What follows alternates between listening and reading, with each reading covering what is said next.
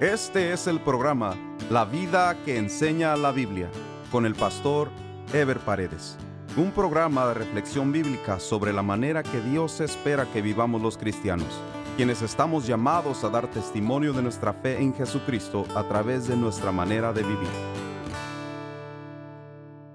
Estaremos dando inicio a la serie Matrimonio y Familia.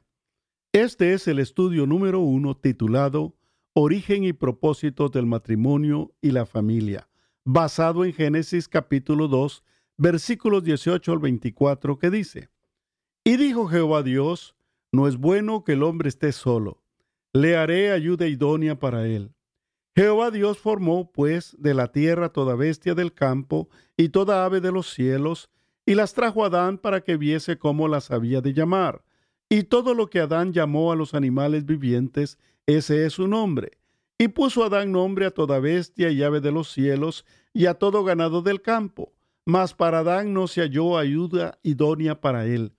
Entonces Jehová Dios hizo caer sueño profundo sobre Adán, y mientras éste dormía, tomó una de sus costillas y cerró la carne en su lugar. Y de la costilla que Jehová Dios tomó del hombre, hizo una mujer, y la trajo al hombre. Dijo entonces Adán, esto es ahora hueso de mis huesos y carne de mi carne. Esta será llamada varona, porque del varón fue tomada. Por tanto dejará el hombre a su padre y a su madre, y se unirá a su mujer, y serán una sola carne. El matrimonio y la familia no son un invento de los hombres ni una imposición social, son sobre todo un producto de la creatividad y soberanía divinas para protección y bendición de la naturaleza humana. Dios creó al hombre y a la mujer por separado, pero los crió con capacidades y disposición para la vida en pareja, en grupo y en sociedad. Tanto la subsistencia como el desarrollo humanos están supeditados a la vida relacional. Ninguna persona puede desarrollarse individualmente y vivir aislado de la sociedad aunque pueda subsistir, no podrá alcanzar su realización como persona. Dios proveyó el atributo de la sexualidad para distinguir al género humano. El hombre y la mujer se distinguen por su naturaleza sexual diferente, pero esa misma sexualidad los une, es decir, la sexualidad se constituye en el elemento de atracción y reproducción humanas. Esa cualidad les da identidad individual, pero a la vez los hace dependientes del sexo opuesto para completar su identidad humana, de tal manera que el hombre y la mujer juntos son una sola creación. El hombre creado por Dios en sentido genérico es pues hombre y mujer, con igualdad de dignidad e interdependencia mutua. El núcleo y origen de la familia es el matrimonio, el cual es la unión de un hombre y una mujer que se unen para alcanzar el bienestar, por lo que se comprometen a complementarse mutuamente para lograr juntos la felicidad. La familia es la base de la sociedad. De las familias vinieron luego las razas, los pueblos, las sociedades y aún los países.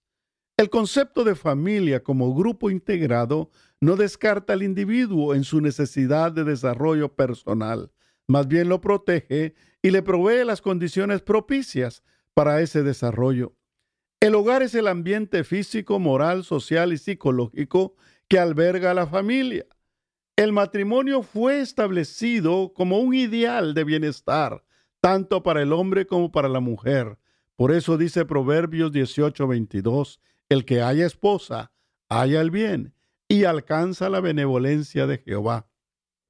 Al consumarse un matrimonio, cada miembro de la pareja deja su identidad individual para constituirse en una sola carne, es decir, una sola naturaleza, pues ya no son dos, sino uno.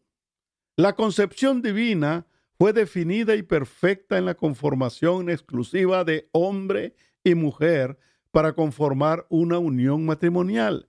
Cualquier otra concepción sexual es antinatural y fuera del propósito divino. Aunque la familia sufra transformaciones a lo largo de la historia, la misma sigue siendo o debería de ser la base de los grupos sociales en cualquier cultura.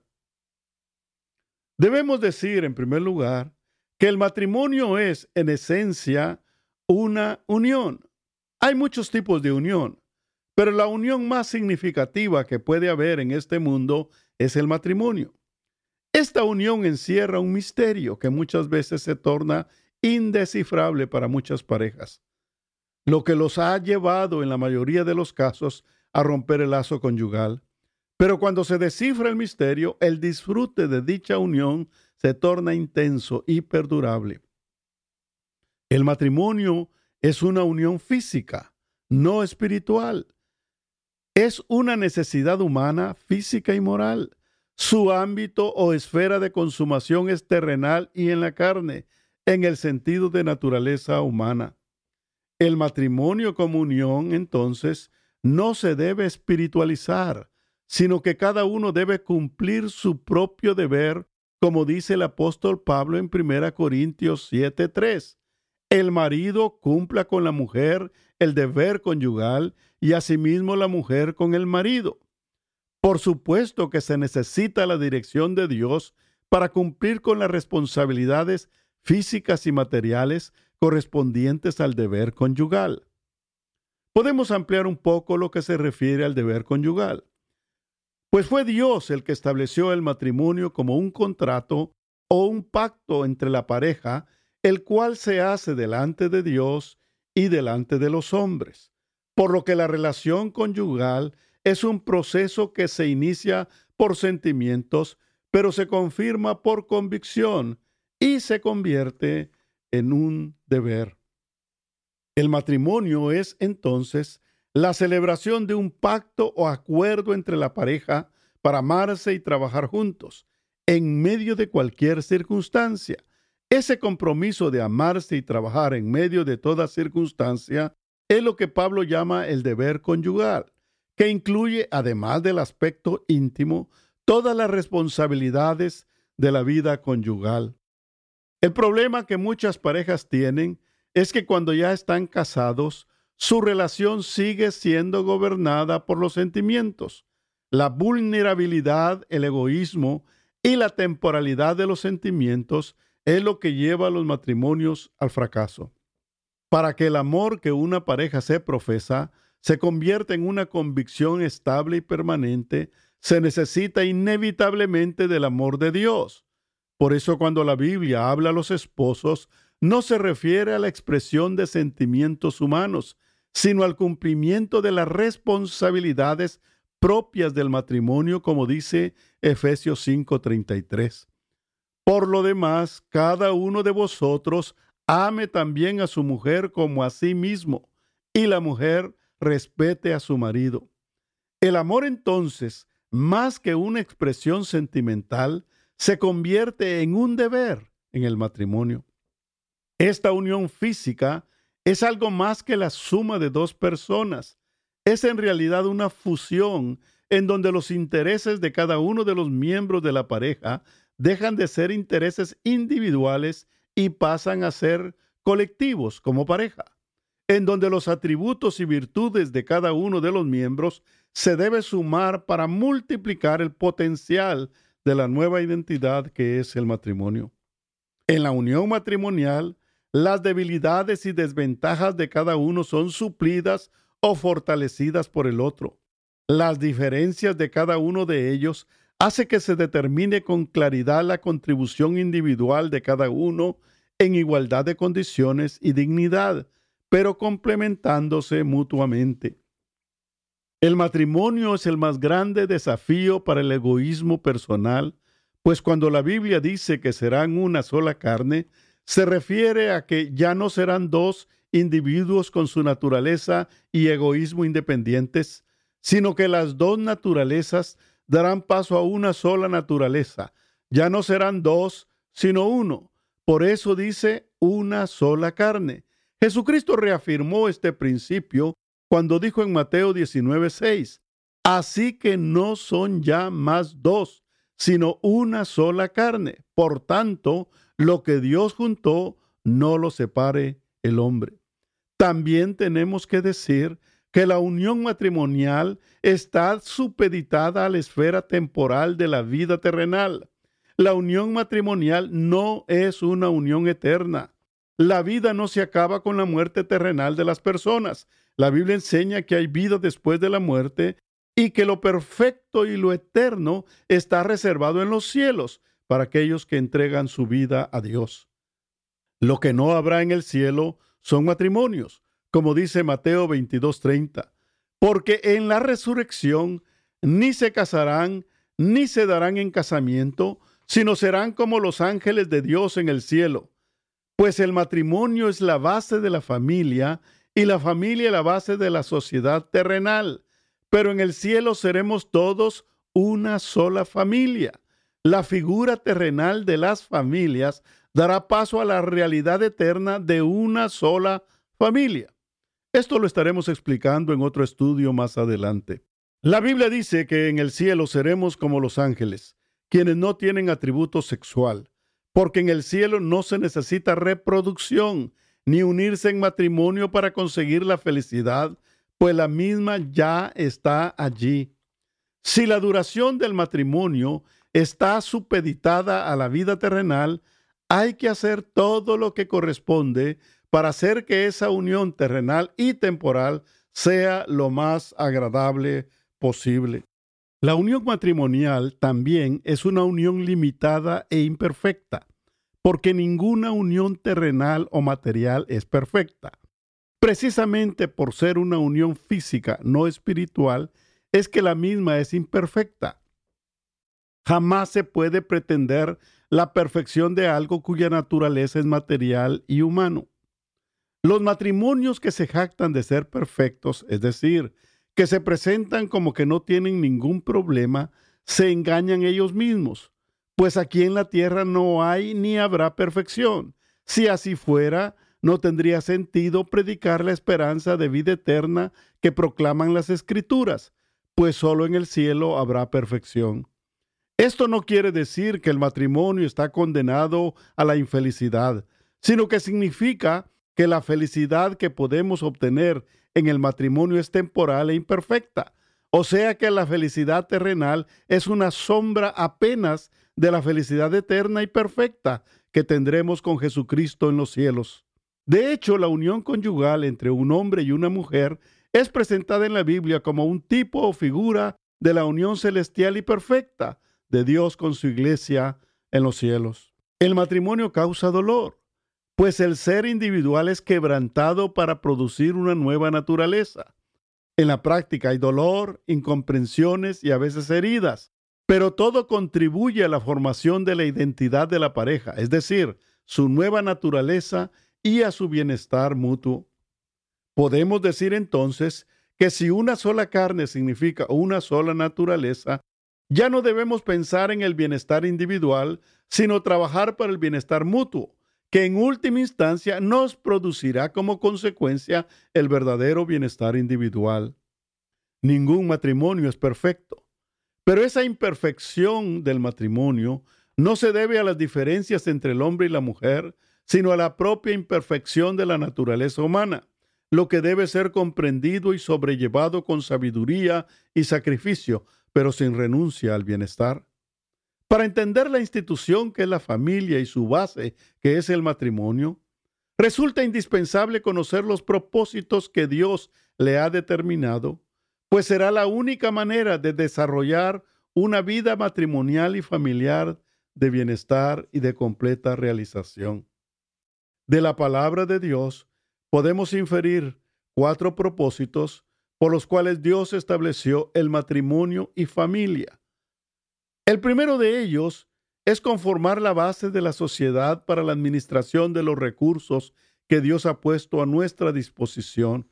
Esto se encuentra en Génesis 1.26 que dice, Entonces dijo Dios, hagamos al hombre a nuestra imagen, conforme a nuestra semejanza, y señoré en los peces del mar, y en las aves de los cielos, en las bestias, en toda la tierra, y en todo animal que se arrastra sobre la tierra. Lo primero que la Biblia establece cuando Dios crea al hombre y la mujer es la mayordomía de la creación. Después de crear al hombre, varón y hembra en sentido genérico, Dios les dice a ambos, llenad la tierra y sojuzgadla y señoread. Dios delega así una responsabilidad compartida en el hombre y la mujer como pareja. Se establece la pareja y la familia como el núcleo social responsable de la administración de la creación. Dios no se dirigió solo a Adán para depositarle esa responsabilidad, sino a los dos como pareja, varón y hembra. La administración total de los recursos naturales queda bajo la responsabilidad de la pareja, que luego será familia y que más adelante conformarán grupos, pueblos y naciones. El segundo propósito es la procreación y multiplicación de la especie humana, lo cual está indicado en Génesis 1, 27 y 28. Y creó Dios al hombre a su imagen, a imagen de Dios lo crió, varón y hembra los crió, y los bendijo Dios, y les dijo, fructificad y multiplicaos, llenad la tierra y sojuzgadla, y señoread en los peces del mar, en las aves de los cielos, y en todas las bestias que se mueven sobre la tierra. El matrimonio nos provee la oportunidad de convertirnos en socios colaboradores de Dios para la multiplicación de la especie humana a través de la procreación.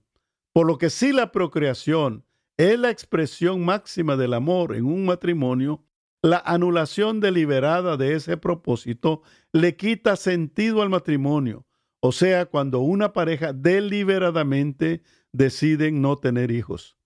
Dios creó al mundo y puso al hombre y a la mujer como centro del mismo, pero todo lo hizo como una expresión de amor. Dios lo creó todo por amor, pues el amor es la expresión máxima de su naturaleza. Así también, la expresión más grande de la naturaleza humana es el amor. Por amor se une una pareja y el fruto más grande de ese amor son los hijos. El tercer propósito que encontramos en la palabra de Dios, por el cual Él estableció el matrimonio, es para el gozo y el disfrute mutuo de la pareja a través de la idoneidad y la intimidad. Esto está contenido en Proverbios 5, 18 al 19, que dice, Sea bendito tu manantial y alégrate con la mujer de tu juventud, como sierva amada y graciosa gacela, sus caricias te satisfagan en todo tiempo y en su amor recréate siempre. Esta es una referencia directa a la relación íntima de la pareja como parte de la provisión de Dios para felicidad de la misma. Una vez más se reafirma este propósito en Eclesiastés 9:9 que dice, Goza de la vida con la mujer que amas todos los días de la vida de tu vanidad que te son dados debajo del sol todos los días de tu vanidad, porque esta es tu parte en la vida y en tu trabajo con que te afanas debajo del sol. El hombre y la mujer tienen todas las condiciones dadas por Dios para proveerse felicidad, deleite, disfrute y satisfacción mutua. La unión sexual es la comunión más íntima que se puede dar entre el esposo y la esposa, y es a la vez una de las dimensiones más profundas del amor. La intimidad sexual está claramente determinada en la Biblia como una dimensión exclusiva del matrimonio. Fuera de ese contexto, se convierte en transgresión y desafío que producen aflicción e insatisfacción en las personas. La Biblia nos advierte del engaño y el peligro de las relaciones fuera del matrimonio cuando dice en Proverbios 5, 5, porque los labios de la mujer extraña destilan miel y su paladar es más blando que el aceite, mas su fin es amargo como el ajenjo, agudo como espada de dos filos, sus pies descienden a la muerte, sus pasos conducen al Seol. El cuarto propósito es conformar una figura o tipo de la unión espiritual y perfecta de Cristo con la iglesia, como dice Isaías 62, 5. Pues como el joven se desposa con la Virgen, se desposarán contigo tus hijos, y como el gozo del esposo con la esposa, así se gozará contigo el Dios tuyo. Uno de los propósitos más sublimes del matrimonio y la familia es que son figura de la unión gozo y felicidad que Dios tiene preparado para su pueblo en los cielos. La unión matrimonial de un hombre y una mujer es presentada en la Biblia como un tipo de la unión espiritual entre Dios y su pueblo, o entre Cristo y su iglesia, que también se menciona en Apocalipsis 19:7, que dice, Gocémonos y alegrémonos, y démosle gloria porque han llegado las bodas del Cordero, y su esposa se ha preparado. La Biblia habla de la realización de las bodas del Cordero en los cielos, la cual sí será una unión espiritual, eterna y perfecta, mientras que el matrimonio aquí en la tierra solo es una figura o sombra terrenal de lo que está por venir. Aún así, cada matrimonio cristiano debe esforzarse por cumplir esos propósitos y encontrar la realización como pareja y como familia, para darle al mundo un ejemplo de la vida en obediencia a Dios y de la bendición y satisfacción que la vida en pareja y en familia puede traer. En el próximo programa estaremos desarrollando el tema El fracaso del modelo humano para la familia. Nos vemos en el próximo programa. Dios les bendiga. Este fue el programa La vida que enseña la Biblia con el pastor Ever Paredes. Este programa fue patrocinado por la iglesia La Puerta Abierta, ubicada en Irvine, en el condado de Orange, California. La iglesia La Puerta Abierta transmite uno de sus servicios por YouTube. Si desea ver la transmisión con los mensajes del pastor Ever Paredes, vaya a nuestro sitio de internet, lapuertaabierta.com, y haga clic en transmisión en vivo. O directamente a YouTube y escriba LPA en vivo, los domingos a las 10.30 de la mañana. Si desea mayor información, escriba al correo electrónico info arroba lapuertaabierta.com.